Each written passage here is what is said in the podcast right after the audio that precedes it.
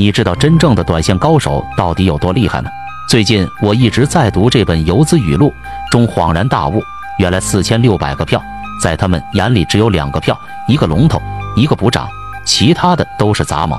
选出这个票可能要一段时间，但是一旦确定，后面直接操作到龙头倒下为止，非操作时间都在空仓，紧盯着新的龙头猎物。既然是选择做短线，那就要冲进这个市场的前排，畏畏缩缩。选个僵尸股，天天做倒地，还美名其曰超短高手，容易当吗？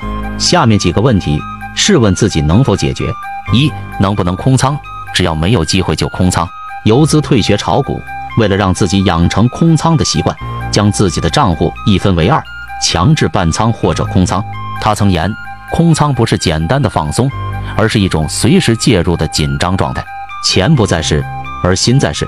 二自选永远只有那么两三个，且都为龙头试错，你做不到，因为你的自选一定有很多票。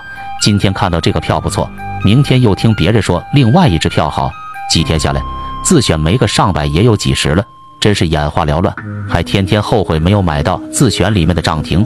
游资方新霞那句话不错，强迫自己的自选只有龙头，这样才能让自己与龙头更近，多余的杂毛只会蒙蔽自己的双眼。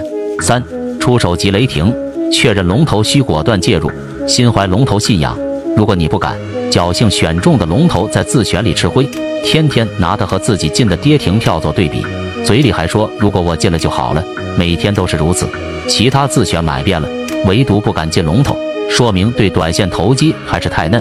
这个市场要么成为那极小部分的投机者，要么选择老老实实价投或者做不断，否则你拿不住自己的那点盈利。以上三点其实就是短线高手最基本的素质，至于水准如何，那就是其中差距。少预测，多跟随。高手们不怕出现意外，因为大的意外都被体验完了。兵来将挡，水来土掩。学习游资的短线手法才是进步最快的方式。盲目学习不是目的，目的是通过学习借鉴，从而形成属于自己的交易模式。下方购物车已整理好了。